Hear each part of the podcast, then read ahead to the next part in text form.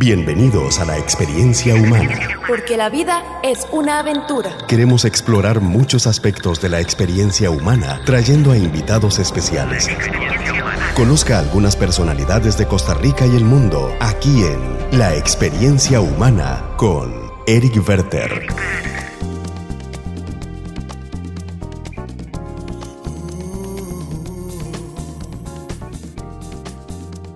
Hola, ¿qué tal a todos? Muchas gracias por escuchar el episodio. Para hoy quiero contarles una historia bastante entretenida. Tiene que ver con la música, deportes y una historia de amor increíble. Y para eso tengo el gusto de tener en el tercer episodio de la experiencia humana a un muy polifacético personaje, que ha sido tenista profesional de la ATP en Londres y actualmente es cantante profesional. Hoy nos viene a contar algunos relatos sobre su vida y la de su familia. Así que muchas gracias a todos por sintonizar el programa. Y bueno, muchísimas gracias también también a Martin, mi querido amigo, por estar aquí en el programa con nosotros. Hey, hey, es un placer, es un placer. Gracias por invitarme. Oh, no, de verdad que es un honor para mí tenerlo aquí. Usted es el tipo de personas que nos encantan aquí en el programa, multifacéticas. Polifacético, aparentemente. aparentemente. No, no, de, eso vamos a hablar hoy. O sea, has hecho muchísimas cosas, desde tenista profesional hasta cantante, actor, modelo, ahora papá. ¿Cómo haces? Sí, sí, sí. No es fácil. Hay un dicho en inglés que dice, um, like a, jack of all trades and a master of none. Entonces, eso significa que um, te metes tu mano en muchas diferentes cosas, pero tú nunca llegas como ser maestro de ninguno. Naciste en Londres, pero ¿tu familia de dónde es? Mi papá era nigeriano y mi mamá era portugués. Los dos conocieron en Londres y actualmente la historia de ellos era muy, muy divertido. Ellos dos conocieron en Londres. Mi mamá trabajaba en un hospital como una enfermera y mi papá fue a visitar su, su tía en el hospital. y ellos conocieron y desde ahí el resto es la historia del amor. pero la historia de mi mamá es mucho más interesante por una muy um, desafortunado incidente, yo estoy aquí, porque actualmente mi mamá era por ella. Yo, gracias a Dios, heredó este talento de cantar. Mi mamá era un cantante profesional en, en Portugal. Ella trasladó para vivir en, en Lisboa, que es el capital de Portugal. Pero cuando ella estaba joven, ella vivió un poco afuera de el ciudad.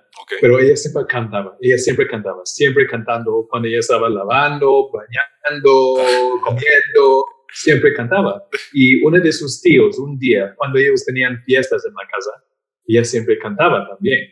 Entonces, un día, un tío de ella dijo que yo voy, yo voy a inscribirse en una competencia. Y esa competencia ahora es como comparable que Pop Idol o algo así, o X Factor. ¿En serio? Pero en Portugal. Okay. En Portugal. Entonces ella pensaba que era una broma. Entonces, oh un par de meses después, el, el tío se llegó diciendo que, ok, vas, te vas a necesitar um, prepararse para el próximo fin de semana porque vamos a ir a Lisbon para usted cantar. Y, en fin, ella llegó la final de esa competencia. No, qué buena. Sí, sí, ella cantaba un estilo que se llama fado. Y fado es como, es como música o canto eh, tradicional de Portugal. Y ella estaba compitiendo contra una otra chica que cantaba música popular. Y en fin, los dos llegaron a la final, porque los estilos eran tan diferentes, ellos decidieron que los dos iban a ganar la competencia. ¿Ganaron los dos? Los, dos ganaron. Los, los estilos sí, muy diferentes. Entonces, um, mi mamá era famosa en Portugal y desde ahí ella, ella todavía estaba muy joven, como 19. En ese tiempo, mi mamá ganó un contrato para grabar y, lanzar cinco discos. Ella lanzó siete discos. Dos llegó número uno.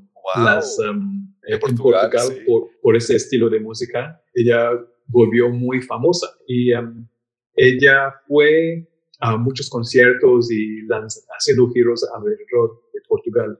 Y ahí ella conoció un señor y recuerdo, durante todo ese tiempo, cuando ella estaba haciendo los giros y todo eso, ella estaba con mi abuela. Mi, abuela nunca le, le, dejó ella sola por ni un minuto. Y um, ella conoció un señor guapo, um, interesante, y ella enamoró de ese señor. e- ella enamoró con este Mai y ellos um, estaban comprometidos y a mi abuela se aprobó de él y ellos pusieron una fecha para casar y um, en el fin de semana de la boda el comprometido de mi mamá fue a recoger a algunos uh, visitantes en el aeropuerto y en el camino de el aeropuerto él tuvo un accidente y se chocó y murió el mismo día o el día antes de la boda. No. Sí. Sí, entonces eso fue, um, Wow. eso fue, obviamente, eso completamente destruyó mi mamá. Sí, pobrecita. Pero qué increíble, es como si el destino no hubiera querido permitirse matrimonio, ¿verdad? Sí, Tu mamá conoció a tu papá en el hospital. ¿Eso cuánto tiempo Sí. fue después de ese trágico momento? entonces ella paró de cantar. Ella tomó una decisión que ella nunca va a cantar otra vez. Entonces ella canceló todas sus giras, todas sus grabaciones. En ese tiempo ella ya han ganado mucho plata. Ella se encerró en su cuarto, empezó a beber y, y tomar y tomar y casi no salió de la casa por meses Oh. después de, de esa tragedia. Y um, perdió toda su plata, todos sus carros, perdió todo eso. Oh. Y um, un día su mejor amiga vino a la casa para tratar de animarla un poco. Eh, y la amiga, que también se llamaba María, vamos, sa- sacamos, hay una feria, vamos a la feria. Ajá. Entonces eh, ellos dos se fueron a la feria. Y en la feria ellos, eh, pero mi mamá obviamente no estaba en ningún eh, estado mental para divertir o leer. Y Claro. ella sugirió, vamos a ir a una... A alguien que puede, ¿cómo se dice? Fortune teller. Ellos Sí. fueron de una adivinadora. Exacto, en, la, en esa feria. Ok. Y inmediatamente cuando mi mamá entró la campana de ella, ella dijo, ay, yo podía sentir un gran, un gran monto de oscuridad en, en usted.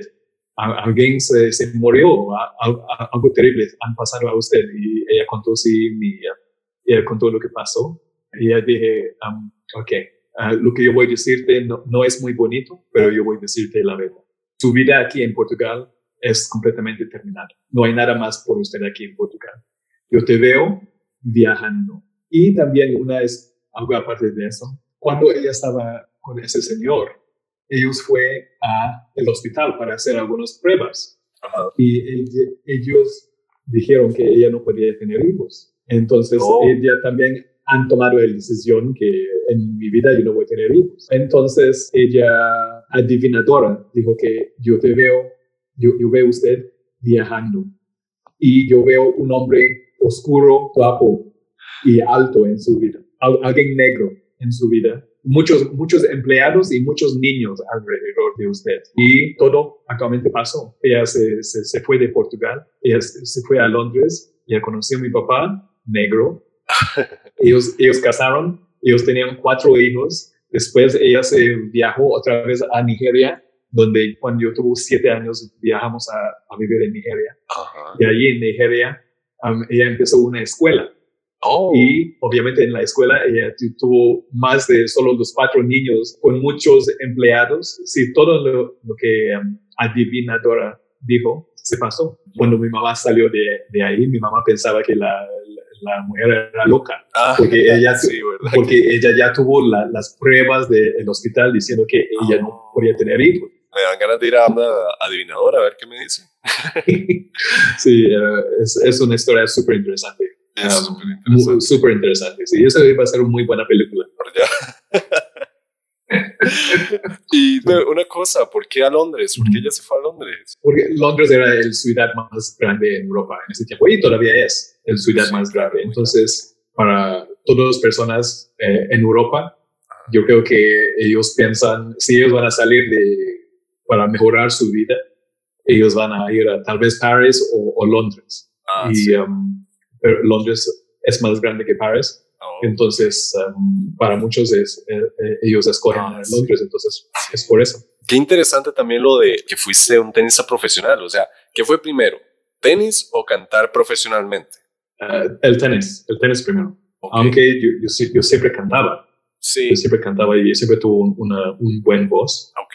Sí, Um, naturalmente por tu mamá. ¿Tu papá canta también o no? Él- Ah, no, él, él no, él estaba pésimo cantante. sí, fue más por tu mamá, definitivamente. Sí, eh, mi, mi, papá era un abogado y siempre el, el, deseo de él era para ser, ser un juez en Ah. Nigeria. Entonces, él estudió en Londres y graduó, empezó a trabajar en Londres y cuando él estaba ahí, su mamá eh, dijo, ay, venga, regresa, yo no quiero que te mueres en la- el país de los blancos. Venga a vivir en Nigeria con nosotros. Yo quiero ver, mi, yo quiero conocer mis nietos y todo eso. Entonces, Ah, ok. empezamos, empezamos a planear para vivir en Nigeria. Mi abuelo era uno de los um, empresarios más importantes en el área oeste de Nigeria. Él era el primer exportador de coco, el productor más grande de cacao en África en ese tiempo. Wow, interesante. Mi abuelo tuvo como tres esposas con tres familias en el mismo tiempo. Porque él era musulmán. Ese, ese es muy normal. Ajá, sí, sí. Sí, sí, sí te puedes mantener, entonces te puedes tener lo que Sí, te lo que deseas. lo que puedes, sí. Yo tuve un tío Ujú. que tenía siete esposas y más de 40 hijos. What? Sí. Y todos sus hijos se fue a universidad en Inglaterra, en Estados Unidos. Sí, él, él sí tenía mucho plan. Wow, qué bueno. Es Entonces, tu familia, tu papá es de Nigeria y tu mamá de Portugal, te tuvieron en Londres y empezaste con el tenis, ¿verdad? Exacto. ¿Cómo fue eso? ¿Cómo descubriste que el tenis? ¿Y cómo Sí. fue que llegaste a ser profesional? Digamos, ¿estuviste registrado en la ATP? Ujú.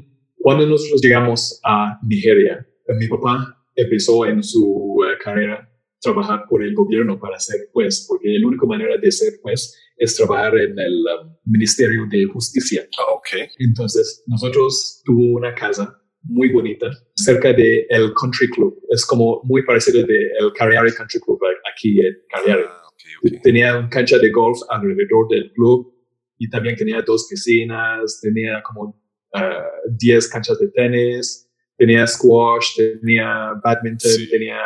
Sí, fancy, fancy, claro. Sí. Entonces eh, vivimos al lado del club. Entonces cada día después de la escuela yo iba, eh, yo hizo mi tarea y después fuimos al club. Y ahí era cuando yo empecé a jugar tenis. Y poco a poco yo, yo empecé a mejorar, mejorar y jugando con los socios, los adultos. Y así eh, yo empecé mi tenis. ¿Qué- ¿Y cuántos años tenías ahí? 13 años. En ese tiempo, eh, el estado donde yo viví, ellos tenían como los Juegos Nacionales aquí. Tuvimos Juegos Nacionales en Nigeria también. No, Entonces, um, yo estuve invitado para representar el estado. Entonces, tres o cuatro veces por semana fuimos al Estadio Nacional para entrenar tenis. Y los juntabolas fue también. Entonces, ahí yo empecé a entrenar un poco más formalmente. Y ahí yo ganó un- una beca para ir a universidad en Estados Unidos. Entonces, um, ahí yo, yo, yo paso para um, Estados Unidos en um, Washington, D.C., que se llamaba The University, American University, en Washington, D.C. Era muy cerca del White House. ok. Súper bonita universidad. Súper caro, súper caro. La, la beca significaba que yo tenía que representar mi universidad y jugar partidos por la universidad en las diferentes conferencias de um, competición. Entonces, um, tuvimos una muy fuerte conferencia, pero terminamos como 3-0 en nuestra conferencia. Sí, jugamos muy, um, tuvimos un muy buen equipo. Te tenían como Yo- una máquina, ya como el robotcillo. Te estamos pagando la beca, vamos, tienes que ganar. Sí, básicamente era así, sí. Pero um, en- en- con una forma muy bonita y um, Sí, ah, que ganó sí. la beca. Sí, sí, sí. Y yo estuve ahí con algunos otros ah, compadres, ah, amigos de Nigeria también. Qué bueno, Martin. Y entonces estuviste compitiendo ya a nivel, digamos, colegial. Y luego de eso, me imagino que después de la universidad todavía, bueno, estás Exacto, joven exacto. y decidiste Sí. hacerte profesional. Exactamente. Entonces, después de la universidad, yo regreso a Londres y ahí yo empecé a jugar uh, torneos uh, adultos y hacer la gira y competir con uh, muchos buenos jugadores. En, el nivel era bastante alto en Londres y desde ahí yo eh, empecé viajando un poco. Yo viajo uh, a Portugal, España, Francia para jugar diferentes torneos, pero era muy difícil y muy caro también. Wow. Y lastimosamente yo no tuve um, patrocinio. Entonces, la, la forma de lograr hacer eso era trabajar por dos o tres meses, ahorrar toda la plata y después ir a viajar por un mes, gastar toda esa plata y regresar a trabajar por dos o tres meses, ahorrar y después salir por uno o dos meses y esperar que um, yo tuve algunos buenos resultados. Entonces, obviamente, eso fue bastante duro y difícil. Sí, y claro. también te estás poniendo mucha presión en su mismo, porque te sabes que te estás contando cada dólar, cada libra. Mm, Y um, obviamente te- cuando te estás viajando, te estás quedando en hoteles, tú tienes que comer, tienes que quedarse en un buen hotel. Es bastante, es bastante caro. Sí. Y, um, Y disculpa, y eso es lo duro que la gente no ve, ¿verdad? De Sí. muchos profesionales o semipros que ellos tienen que buscar otra fuente de ingreso, ellos Sí. mismos, ¿verdad? Sí, es, es muy duro. Y um, lastimosamente, esa es la realidad de la vida. Los chicos que sí tienen plata pueden sostener, Sí, sostener, darse esa oportunidad, ¿verdad? Y de mejorar. exacto, y pueden sostener esa vida por más tiempo. Y poco a poco e- ellos pueden lograr eh, los sueños de ellos. Pero los chicos, hay miles de jugadores como yo y mejor que yo que van a contar la misma historia. Ujú, Sí. Que Sí. ellos tenían que retirar. Ajá, y trabajar. Sí, exacto. Wow. miles. Uno de los chicos yo, yo conocí cuando yo estuve jugando era un chico que se llama Tim Henman. Tim Henman era un joven inglés y um, cuando yo entrenaba, um, a veces yo, yo fui a un club donde él entrenaba. Él era, un, él era parte de una academia muy pequeño, muy exclusivo, patrocinado por uh, un um, emprendedora. Y um, ellos tenían un- uh, uno de los mejores eh, entrenadores de Inglaterra viajando con ellos y ellos entrenaban como cuatro horas por día, más físico y todo eso. Y cuando yo fui a Portugal, el primer vez él estaba ahí también y uh, él hizo un muy buen papel ese torneo. Y largo, largo historia, Tim Henman llegó número cuatro en el mundo. Los papás de él tenían plata y también él tuvo el apoyo de esa academia y uh, ese patrocinio. Él logró el sueño de los miles de más Mm, que soñaban que ellos iban a, a llegar a seguir, pero es igual Wow. en todo, en todas um, disciplinas, en, Sí, en claro. música, en tenis, en baile, en fotografía, es, es igual, igual. Sí, y qué interesante ver esa perspectiva, ¿verdad? Porque hay mucha gente que no ven eso, no se dan cuenta de, de lo duro que es, ¿verdad? Sí. ¿En qué número llegaste? Lo más alto que llegaste a la ATP. Na- nada, nada, yo tuve como mil, mil algo, sí, mil, mil algo, nada, nada. O- Mil yo- y algo es bastante bueno, le cuento. Sí, pero eh, la realidad es, sí, yo era un negocio, yo iba a estar en quiebras, Ah, porque mis gastos obviamente eran bastante más altos que mis, eh, mis entradas. Entonces, um, vi- viéndola de esta perspectiva, eh, no era un buen negocio, aunque era, yo, soy, yo soy muy bueno. Y um, cuando yo llegó como 27, 26, 27, ah, yo tomé la decisión que yo, yo voy a parar este, porque yo, yo nunca voy a llegar a ser un top mm, 50, top 20 jugador. Entonces, ¿por qué yo estoy eh, siguiendo en, en eso? Entonces, desde ahí yo como, como subconscientemente, Empecé a buscar otros horizontes, ¿verdad? Más como por la música, me imagino.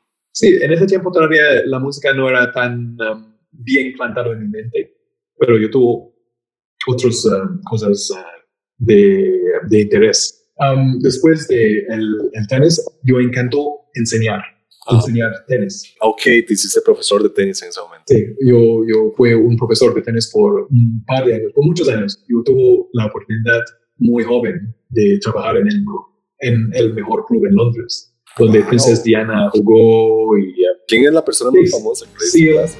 Seal, yo enseñó Wow. Seal, yo, la baterista de Pink Floyd, de Nick Mason, ¡Wow! ¡Qué chiva! sí. Vanessa Redgrave, ella, sale, ella es um, la jefa de Tom Cruise en las películas de Mission Impossible. Mm, Vanessa Redgrave. ¿Qué tal Nick Mason? Sí. O sea, Pink Floyd es- son leyendas, ¿verdad? Sí, y, um, y el cantante también um, un fin de semana, uh, un, uh, durante las vacaciones, ellos um, me contrataban para ir a trabajar en su casa por una semana. Ah, ellos tenían una casa en Londres y una casa afuera de Londres, su country house. Entonces yo fui a trabajar, ah, yo fui a trabajar y ellos me pusieron en, en una casa afuera de su casa, pero, pero era lindísima. Oh, Entonces yo estuve súper contento ahí, súper contento en su, en su outhouse ahí. y um, yo enseño a ellos uh, durante la semana. Un día él tuvo uh, un amigo de él que, que vino, no recuerdo el nombre, yo, yo recuerdo el canción, uh, Sledgehammer. ¿Tú conoces el canción Sledgehammer? ¿Conociste Peter Gabriel. Ju- jugamos dobles, jugamos dobles con Peter Gabriel y, Oh, y una otra actriz uh, famosa ahí también. Entonces sí, estaba, estaba interesante. Es buenísimo. Sí. y um, un otro, algunos otros pers- personas, algunos ricos también. Pero sí estaba, estaba, estaba cool. Y luego, en ese momento, ¿cómo fue que ya te convertiste en un cantante profesional? Ok, interesante. Mi hermana siempre cantaba tan bien como yo y ella estaba cantando en algunos proyectos um, pequeños en Londres y um, por un proyecto en particular, ellos estaban buscando un cantante uh, joven, bastante guapo y, um, y súper talentoso también. Súper, sí, claro, súper creativo. Pero, eh, pero ellos no podían encontrar a nadie, entonces Ah, ellos pues, me preguntaron, entonces ellos me preguntaron si yo quería cantar sí, claro, obviamente. Entonces así yo um, empecé esa trayectoria. Grabemos una canción súper rápido, súper rápido, mu- demasiado rápido por mi gusto, Ok. porque yo sabía que yo podía hacerlo mejor, pero yo entro al estudio y en dos horas ya estaba terminado. Yo Oh. pensé que yo subo, yo pensé que yo subo como esa fue la práctica y me dijo, no, no, that's right, we're going, mate, it's all right, all right, see you mate. okay, bye. Y eso fue todo. Ay, no, pero yo quería hacerlo mejor. Déjame hacerlo de verdad. No, don't worry, mate, it's all right, you go, you go, fine, forget that. Y así fue, No, así fue. Entonces, um, qué bueno. así, así ellos sacaron Estoy el- esperando el ya para cantar de verdad. Eh, entonces, Qué bueno. esa canción era, era como una música electrónica, pero obviamente con, Ah, con- ok, con voces, sí. con, con vocales. Entonces, eh, el, el, la canción era, era bien recibido por el, el público. Oh, Y nice. yo, Eso fue en yo- Londres. yo también. Ese, grabemos en Londres y hicimos un- un- una gira alrededor de Londres, al- alrededor de Inglaterra. Fuimos a- hacia el norte, fuimos hacia Escocia, em, Manchester, eh, Liverpool, South End. Cuéntanos un poco Ah. más sobre las giras. ¿Cómo era un día eh, haciendo gira y estando en concierto? Qué, qué chiva. Ah, no, porque yo no podía decirte la verdad, porque eh, obviamente eso es una, una programa familiar. Entonces, no, Se imagino el descontrol. no, jamás, yo soy sumamente profesional. Oh, sí, no, ya me imagino. Vos me contaste una vez, si no me equivoco, que conociste a Amy Winehouse, ¿verdad? O algo así. Ok, sí, sí, Amy Winehouse también, sí. Oh, Dios mío, Amy es Winehouse, sí. mi amor platónico, digamos. Bueno, uno de. Sí, sí, fuimos a, yo, yo fui a la casa de ella una vez. Sí. Ah, la casa Sí. de ella. Sí, pero eso fue antes de ella ser famosa. Ah, di, incluso más chiva, porque viviste, digamos, la experiencia de conocerla a ella en la misma casa de ella. Wow, ¿cómo fue esa historia? Cuéntanos. En- eso fue después de lanzar mi primer sencillo y eh, separar de el, el productor con quien yo estuve trabajando. Entonces yo estuve um, haciendo, organizando mis propios eh, gigs y conciertos y hacer para seguir con eh, eh, cantando y, eh, y mejorar mi trayectoria. Entonces, eh, um, un club en Londres muy famoso, donde todos los um, cantantes famosos y internacionales, cuando ellos vinieron a Londres, y si ellos estaban en Londres un día lunes en la noche, ellos siempre iban a ese, ese bar, ese, ese club. Ok. Y yo estuve cantando ese, ese lunes Ah, en el bar. sí, en, ese, en ese bar. Y, um, O sea, ella te vio cantando, Y- digamos, ella estaba ahí. Entonces, exacto. Entonces yo estuve cantando esa noche. Es- y yo, yo canto dos, eh, era con un- una banda en vivo y todo eso, con, con músicos profesionales y todo eso, bastante chiva. Y um, yo estuve cantando dos canciones, una original y una cover. Y um, ella estaba ahí. Entonces, después de la primera canción, ella vino a, a buscarme diciendo, ay, su, um, te cantas muy bien, sabes que te cantas muy bien. Um, yo, yo canto también. Yo soy muy bueno y muchas personas dicen que yo, yo, yo suena entre una combinación de Mariah Carey y, uh, y Whitney Houston. Oh. Y um, me, me gustaría cantar. Y, yo, y, y en mi mente, yo diría, sí, claro. en mi mente yo solo pensaba, Sí, sí, claro, te cantes, suenas como, te suenas como Mariah Carey y Whitney Houston, yeah, right. Sí, yeah, right. Ah, entonces ella me preguntó si yo podría cantar con usted. Y yo dije, ah, no creo que eso va a ser posible.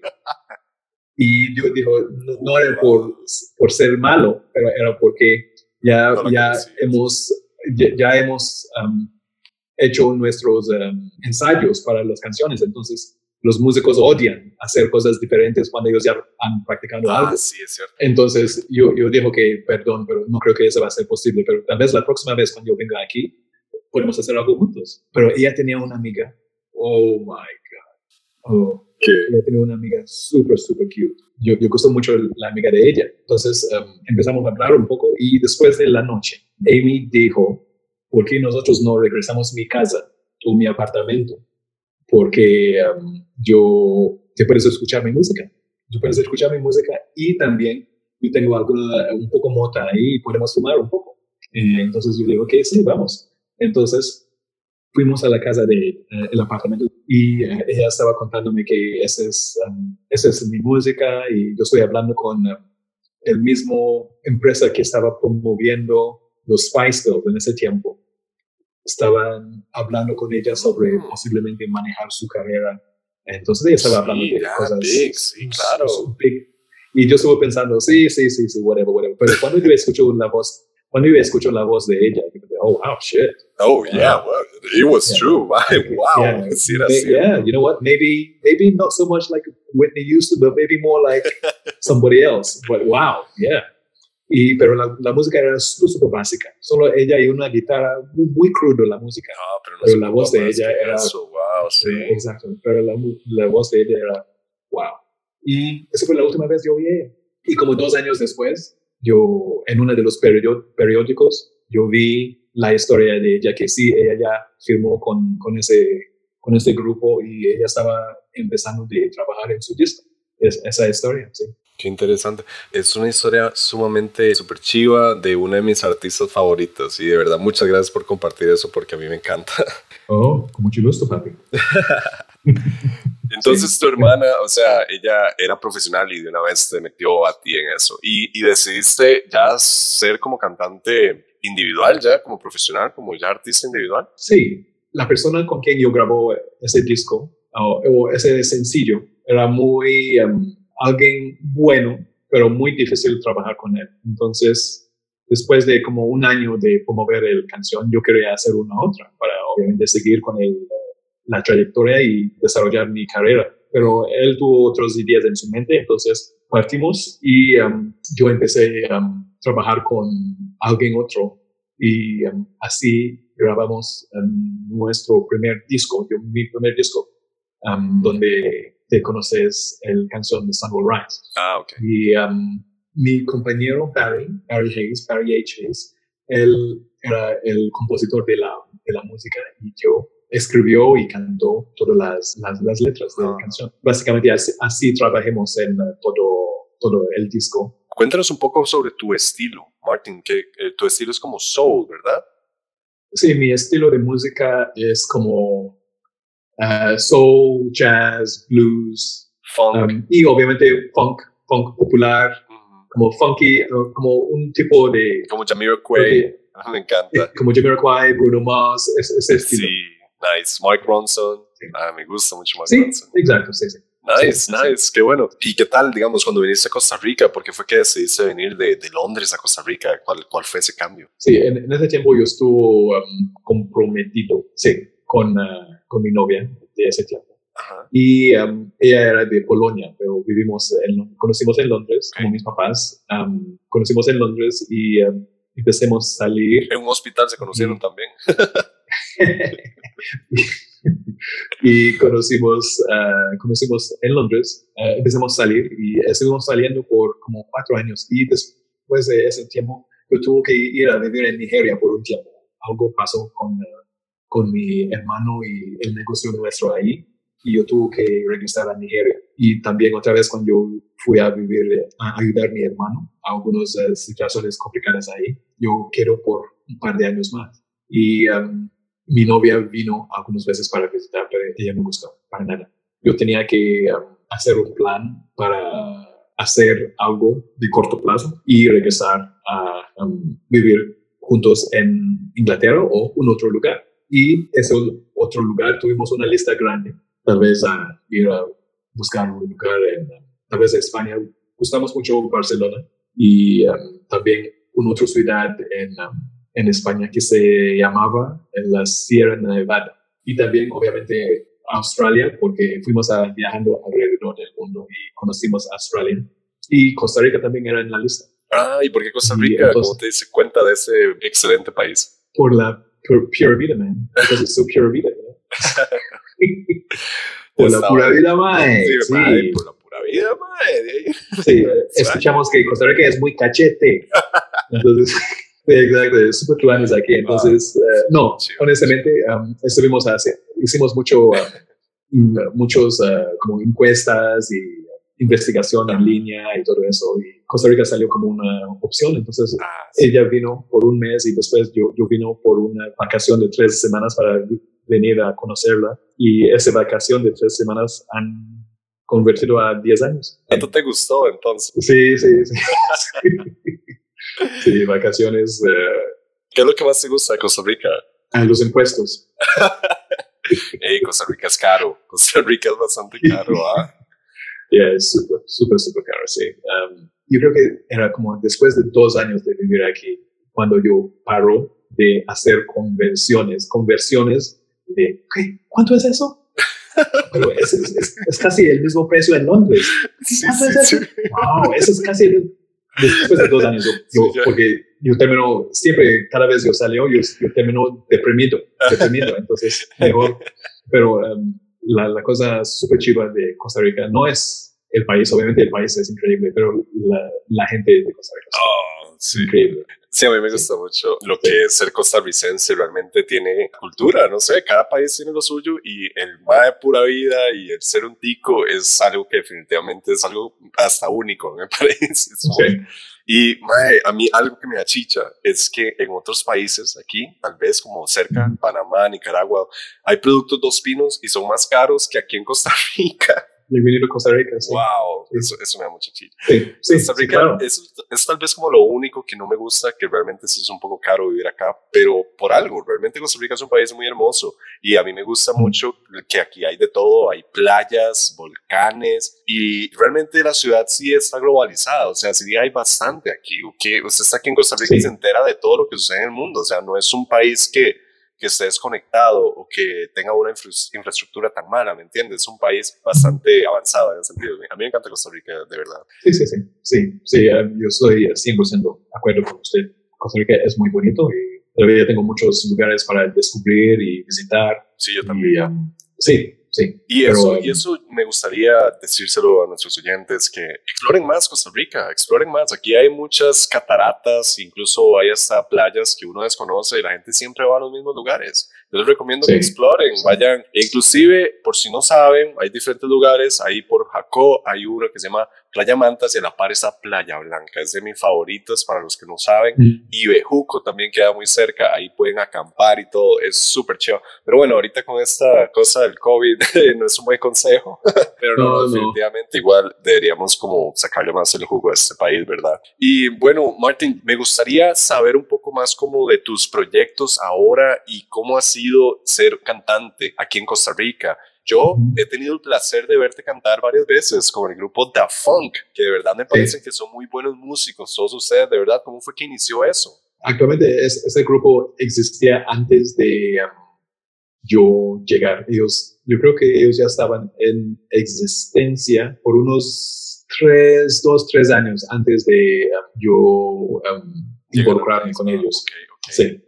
Pero sí, ellos, Sí, son muy buenos. Ellos encantan la música. La música no es tan, no es tan común aquí en Costa Rica. Sí, y aunque, hay, aunque hay, hay, grupos que tratan de cantar, pero obviamente um, los más no cantan tan bien y el inglés es un poco difícil. Eh, pero, pero en el parte de los músicos, Costa Rica tiene un muy, muy um, alto nivel de, de, de, músicos en general, de, de todo, de guitarristas, tecladistas, compositores, uh, saxofonistas, uh, todos mis compañeros en la banda son sumamente profesionales y muy, muy talentosos todos. Una de las razones para quedarme en Costa Rica era para grabar mi segundo disco. Ah, ok. Y, y ese disco Durante fue- las vacaciones, ¿verdad? Exacto, durante mis 10 años de vacaciones. Bueno, muchísimas gracias, Martin, de verdad. Ahora, para terminar, vamos a pasar con el segmento que a mí me gusta mucho hacer, que se llama Preguntas Relámpago. Entonces, yo te voy a preguntar, me tienes que responder lo más rápido posible, ¿ok? Ay, no, yo soy muy, yo soy malísimo en eso. Pero vas a ver que son muy buenos. Okay, fire away, fire away. Pero antes de eso, vamos a poner la canción Where Love Lives de Martin Adebisi. Wow. Yeah. Oh, did you find it? Of course. Oh. Sí. Chivísimo, chivísimo, man. Cachete. Cachete. Ah, ok.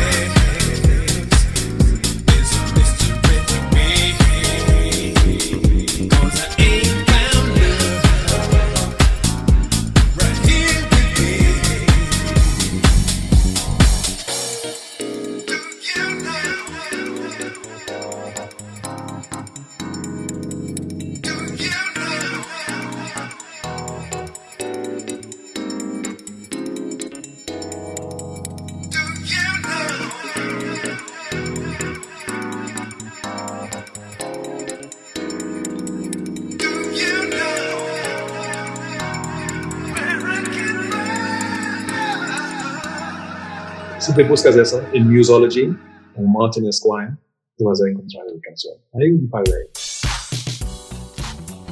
Preguntas relámpago.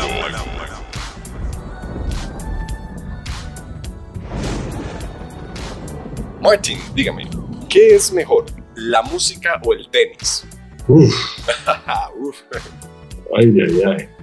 Ay, no, I, I can't answer that. Ay, ay, ay. No, no. Es como escoger, es como preguntar a una mamá, ¿cuál es su, su hijo favorito? Bueno, declaremos esto un empate. Ok, sí, es un empate, sí. Ok, siguiente pregunta. ¿Qué es mejor, Londres o Costa Rica? Para mí ahora, Costa Rica. No, a cachete, dice. A cachete, sí, claro. Bueno, la siguiente pregunta. Danos tres artistas favoritos. Am, todos son negros. Todos son negros. Ok. Todos son muy funky. Ok. Um, ok, el primero es uh, un cantante que se llama Luther Vandross, pero casi ninguna persona en Costa Rica han oído de él. Sí, de hecho, te iba a preguntar, ¿Luther Van qué? Luther Vandross. Ok. Cool, Eh, oye, Él, eh, eh, él era un cantante de, de RB, soul, bastante, bastante, bastante, bastante Muy en el mundo de los negros, súper famoso alrededor del mundo, pero cuando yo llego aquí, ninguna persona ha escuchado el nombre de él. No Sí, sé sí, sí, de Pero, hecho. uh, eso. Entonces, Luther Vandross, Stevie Wonder, Ah, claro, qué bueno. Stevie Wonder, y yo tengo como uno, uno más, eh, es uno casi dos más, eh, Jeffrey Osborne, que tampoco no es tan conocido, Ajá. y Donny Hathaway, que es un clásico. Él, él era un, un maestro, un cantante, escritor, compositor bastante, bastante, bastante famoso. Increíble la música de él, y el voz y el feeling, sí, bastante, bastante importante músico. Decime, si pudieras darle un consejo a nuestros oyentes y a la gente joven del país, ¿qué sería? Creo que la cosa más importante es ser feliz, ser Oh, feliz. sí. La vida es muy, la, la vida es muy corta y ser feliz, um, haga las cosas que te hacen feliz y que hacen las personas alrededor de usted feliz. Sí, también. la felicidad no es el destino, es el camino. Exacto, exacto. Qué chido, Exacto. qué buen Sí. consejo. Gracias, Que ha sido Gracias. un honor tenerte aquí en el programa. Ay, no, no, no. No, honor no, mi placer. mi placer. Gracias a Martin por la oportunidad de contarnos su historia, que es increíble, multifacética, y yo encantado, ¿verdad?, de demostrar eso. Y pueden encontrar a nosotros en las redes sociales como La Experiencia Humana Podcast. Y a Martin, ¿a ti cómo te podemos encontrar? en, eh, en Facebook, en Facebook yo estoy Martin Esquire, Martin E ESQ.com. Oiga, martinesq.com, ahí también lo voy a poner en la descripción para que nos encuentren en las redes sociales. Muchas gracias de verdad por su tiempo, Martin. Que tengas una grandiosa noche. Hey, Grau, igualmente, muchísimas gracias, fue un placer y mucha suerte con el programa. Es un excelente día y eh, fue un placer.